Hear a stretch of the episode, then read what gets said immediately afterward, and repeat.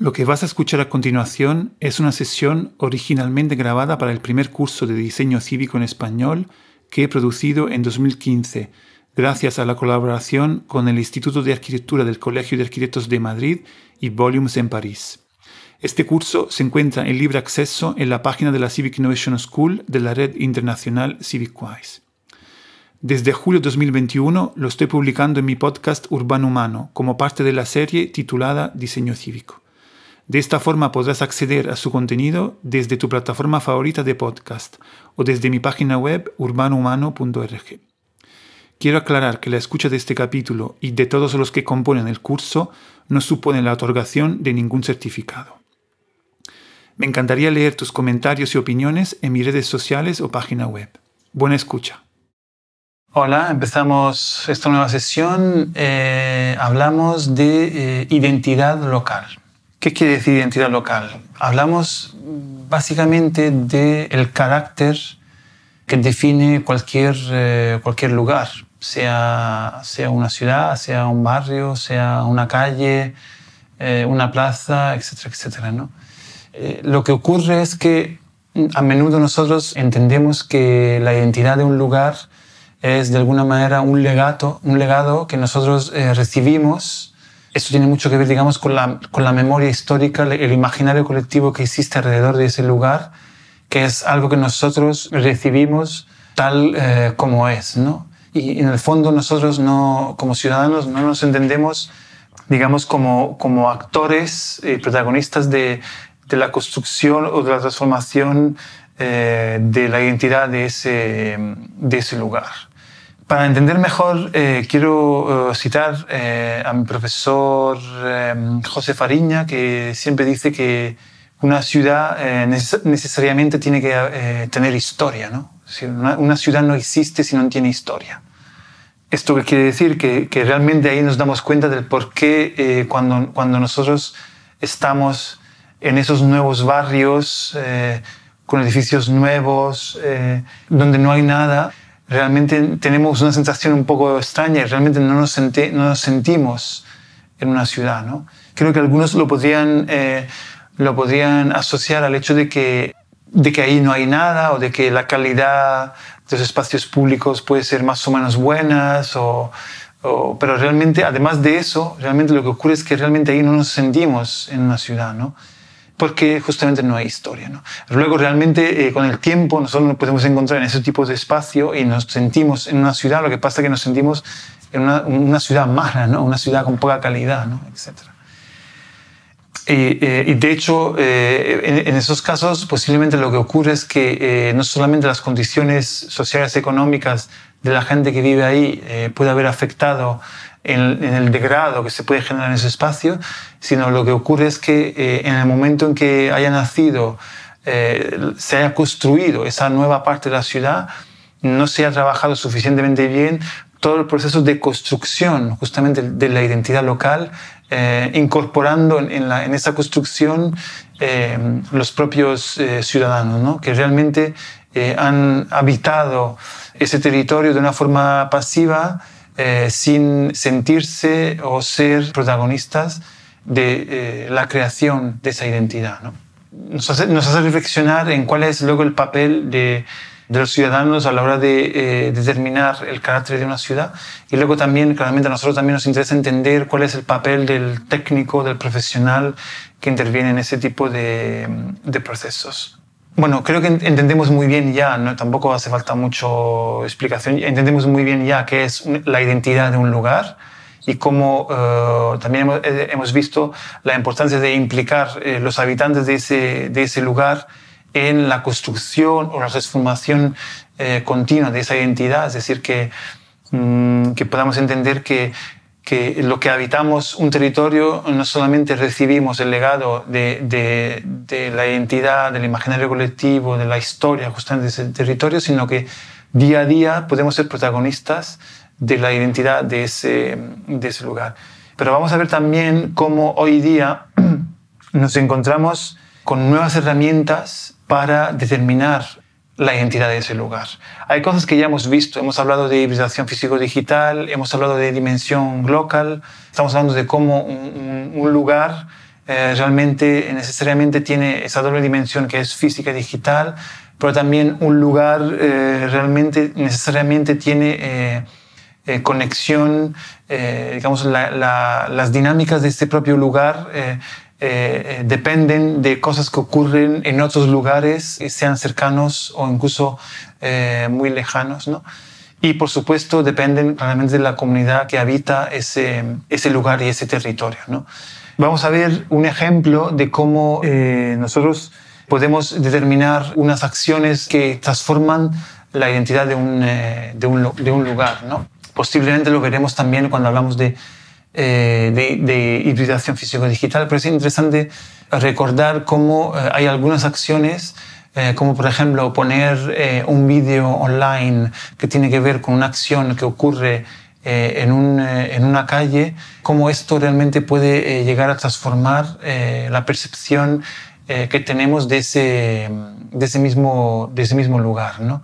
un ejemplo eh, muy importante que posiblemente ya he hecho es sobre este blog que nace, eh, hablo de este porque lo conozco directamente, este blog que nace en el barrio de Tetuán en Madrid de una chica que quiere que, mm, que la identidad eh, y la reputación de su barrio mejore en la búsqueda, el resultado de búsqueda que, que podamos tener online, en Google, etc. ¿no? Entonces, ella eh, notaba que eh, cada vez que buscaba información o todos los medios que hablaban de, del barrio lo hablaban de, mm, digamos, lo hacían de una forma negativa.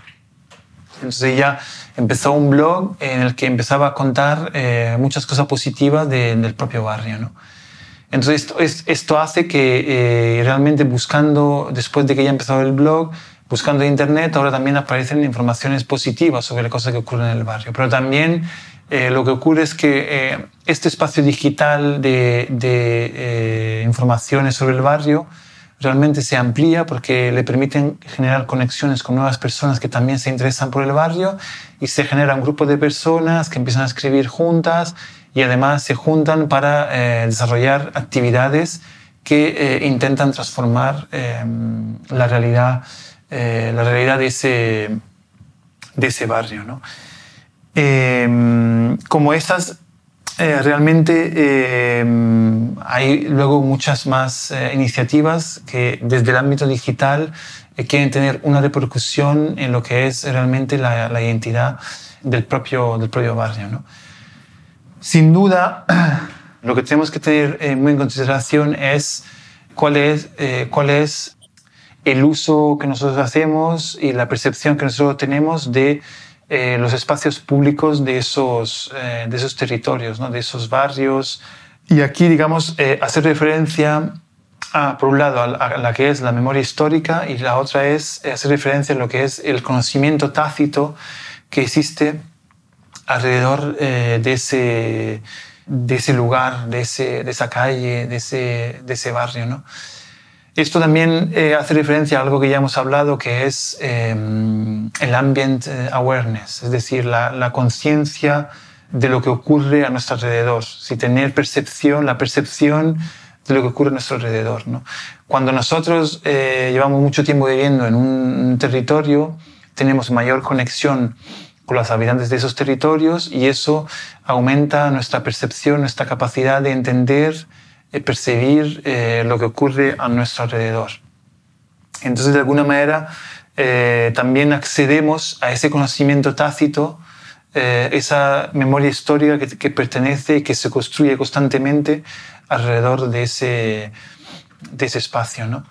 ¿Qué ocurre? Que realmente cada vez más nuestras relaciones con, con, el vecindario son limitadas, ¿no? Por, porque nos movemos mucho de un barrio a otro, de una ciudad a otra, de un país a otro. Entonces, no, no uh, tenemos la oportunidad de eh, establecer esas conexiones tan fuertes con, eh, con, los vecinos.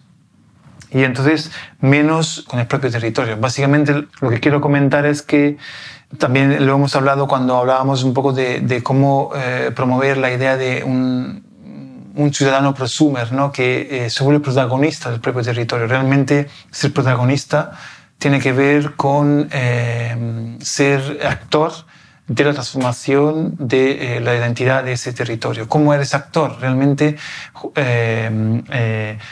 promoviendo, desarrollando ciertas actividades que realmente tienen un impacto directo e indirecto en, eh, en, el propio territorio. ¿no? Entonces pueden ser eh, acciones culturales, pueden ser acciones sociales, etcétera, etcétera. ¿no? Pero como también hemos visto, eh, vivimos en una sociedad que está basada mucho en la especialización, en la fragmentación, realmente en, en, nuestro día a día muchas personas desempeñamos nuestra actividad en otros lugares que son diferentes, en el lugar, me refiero a barrios, en un barrio en el que nosotros vivimos. Entonces, nuestra relación con el territorio que habitamos realmente se reduce a, un paseo el fin de semana, a, unas cenas y unas salidas que hacemos en momentos eh, de tiempo libre, pero cada vez menos tiene que ver con una implicación directa con em, las actividades que realmente son actividades sociales y que se construyen eh, entre todos en, eh, en ese territorio. ¿no? En eso vale la pena recordar este proyecto eh, que nace en Italia que se llama Social Street, que justamente lo que hace es eh, poner en conexión a los habitantes de una misma calle a través de un grupo de Facebook para que realmente luego lo que ocurra después es que las personas eh, lleguen a conocerse más, entonces a confiar más entre ellas y luego ya a poder plantear actividades colectivamente. ¿no? Como veis, digamos que ahora empezamos ya a conectar muchos de los conceptos que ya, ya hemos presentado. Y aquí también eh, entra en juego lo que comentábamos también sobre, sobre la autocracia. ¿Qué ocurre? Que hay dos procesos. ¿no? Por un lado, hay eh, la necesidad de volver a estar, em, no quiero decir conectado en el sentido digital, digamos, de volver a encontrarnos y a confiar eh, en los demás, que es lo que ocurre, por ejemplo, con este proyecto Social Street en Italia. La gente se vuelve a conocer ¿vale? a través de una, de una plataforma digital, pero luego también se conoce y se encuentra físicamente. Entonces produce una nueva capacidad de eh, confianza entre ellos. Y luego lo que ocurre es ya pasar a la segunda fase, que es activarse de una forma autocrática, es decir, sin la necesidad de organizarse en asociaciones o eh, organizaciones formales, se activan para transformar y mejorar eh, el territorio, ¿no? Que puede ser con cosas como muy sencillas o más complejas, ¿no? Entonces, un ejemplo eh, es la capacidad de organizar eh, una guardería entre varias personas, ¿no? Varias familias se juntan para generar una guardería en lugar de llevar los propios niños a un eh, un espacio eh, concreto, pues eh, los varios padres se organizan para ir rotando y cuidando de los niños en diferentes casas. ¿no? Claro, como veis, estamos hablando ya de un, romper barreras muy fuertes que tienen que, que, ver con que realmente a lo que estamos acostumbrados es que nosotros vivimos en nuestro barrio por la noche, por la tarde, después de trabajar, el fin de semana. Entonces ya suena como muy raro decir, bueno, pero ¿cuándo va a tener tiempo un padre de poder cuidar de los niños de, los otros, eh, porque tiene que ir eh, realmente a, trabajar eh, en otro lugar. ¿no? Bueno, lo que también hemos comentado y lo que estamos empezando a ver es que ya también el mundo del trabajo también está cambiando mucho, hay cada vez más fórmulas que intentan priorizar la capacidad, la independencia, la flexibilidad en los trabajos e incluso eso puede ser en los trabajos, por ejemplo, para otros, digamos, con salarios, pero también incluso como, trabajo, como, como trabajadores independientes, ¿no? Pero bueno, mm, no, digamos que este no es el, el, tema de la sesión, simplemente lo pongo ahí como ejemplo que realmente todo, todo se conecta y todo empieza a transformar y todo afecta a todo, ¿no? Entonces, eh, lo que quiero decir con esto es que necesariamente para que nosotros volvamos a ser eh, protagonistas de la construcción de la identidad, eh, del, lugar en el que habitamos, tenemos que realmente volver a habitarlo y a conectarnos con las personas que viven a nuestro alrededor. Y eso implica también, eh, de una forma que sí, tan directa, también dedicar más tiempo al propio, al propio territorio, ¿no? Y también dedicar más tiempo y tener mayor conexión con las demás personas que habitan ese territorio, ¿no? Y eso responde a la necesidad de romper todas las barreras, que hemos construido con sistemas, digamos, de especialización, de representatividad, etcétera, etcétera, ¿no? Más que romper, bueno, para no ser, digamos, añadir y, y acompañar a esos procesos con otros con otros procesos, ¿no? que nos hacen vivir eh, el territorio de, de, otra forma. Entonces, em, eh, en eso em, eh, resulta, y esto lo, lo, analizaremos también en otra sesión, resulta muy importante ver cómo em, estamos hablando también, estamos hipotizando, y hay ejemplos también muy concretos, de la posibilidad de que, eh, de que nazcan nuevos espacios colectivos en el propio territorio. Lo que quiero decir, bueno, eh, empezamos esta reflexión eh, hablando de espacios públicos, hablando de espacios públicos y memoria histórica y conocimiento tácito. Es decir, cuáles son las dinámicas del espacio público, cuál es nuestro papel allí, y cuál es nuestra relación con los espacios públicos. Como nosotros no vivimos en el barrio, realmente los espacios públicos acaban siendo eh, principalmente eh, espacios que nosotros usamos, en el que nosotros no somos eh, protagonistas. Y también, por otra parte, la administración pública, para evitar cada vez más problemas en el espacio público, está reglamentando cada vez más estos espacios y impide, dificulta que nosotros tengamos la capacidad de utilizarlos de una forma mucho más eh, activa y que ofrezca oportunidades para hacer mucha, eh, muchas actividades eh, colectivas. ¿no? Sin embargo, si como ciudadanos nosotros queremos volver a ser actores del territorio, necesariamente necesitamos hacer cosas con otras personas que viven en ese mismo territorio. Y eso necesariamente tiene que ver con espacios comunes y eh, eh, en otra sesión eh, hablamos de la diferencia entre común, privado y público. ¿no? Entonces, espacios comunes son espacios que construimos entre, entre todos, una comunidad, y que tienen justamente fuerza, sentido, identidad, porque existe el trabajo de todos. ¿no? Eh, la diferencia con el espacio público es, es, un espacio que existe porque está garantizado por una institución que es la, la institución eh, pública, ¿no? que además tiene unos diputados, eh, unos, unos, delegados que se encargan de ello. ¿no? Que como hemos visto, como para evitar problemas, lo reglamentan para que luego nosotros no podamos usarlo para nuestras actividades en común. Entonces, lo que quiero decir con esto es que estamos volver a repensar la capacidad de construir espacios comunes que puedan ser espacios eh, que están realmente eh, en un espacio público, pero también pueden ser otros tipos de, espacios. ¿no? Nosotros, como sabéis, en este, en, este, eh, en este curso hablamos de espacios cívicos. Aquí, donde está muy claro que un espacio cívico es un espacio que sirve para generar ese encuentro entre los vecinos eh, y, entonces fortalecer y transformar, como decíamos, la identidad local de ese territorio. ¿no? Entonces eh, es útil volver a repensar que existe la capacidad de tener diferentes tipos de espacios. Yo ahora mismo en la cabeza eh, estoy, por ejemplo, imaginando que los, los que son locales comerciales también podrían ser ese tipo de espacios, ¿no? espacios de encuentro y, no lo he comentado, pero es muy importante, espacios de creación colectiva. ¿no? Eh, no lo comento porque realmente hay otra sesión, hablaremos de ello, ¿no? espacios de creación colectiva, espacios de creación de conocimiento, digamos que son espacios cívicos, espacios fundamentales donde se genera ese encuentro entre los vecinos, porque nos tenemos que encontrar. Hemos visto que hay oportunidad para hacerlo digitalmente, pero luego tenemos que hacerlo eh, presencialmente. ¿no? Puede ser en un bar, puede ser en una plaza, pero también necesitamos de espacios eh, equipados que nos permitan ir más allá. ¿no? Entonces, promover nuevas economías, promover eh, nuevas soluciones sociales, promover nuevas culturas, promover nuevos modelos de ocios eh, colectivos, etcétera, etcétera. ¿no?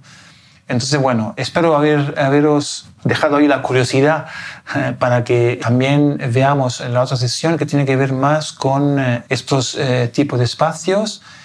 os invito una vez más también a reflexionar sobre ello en el foro y también que asociéis un poco toda la reflexión que hemos hablado en esta sesión el trabajo que estáis haciendo para la idea, la formalización, formulación eh, de un prototipo de espacio cívico y una red de eh, espacios cívicos. Así que bueno, sin más, nos vemos en la siguiente sesión.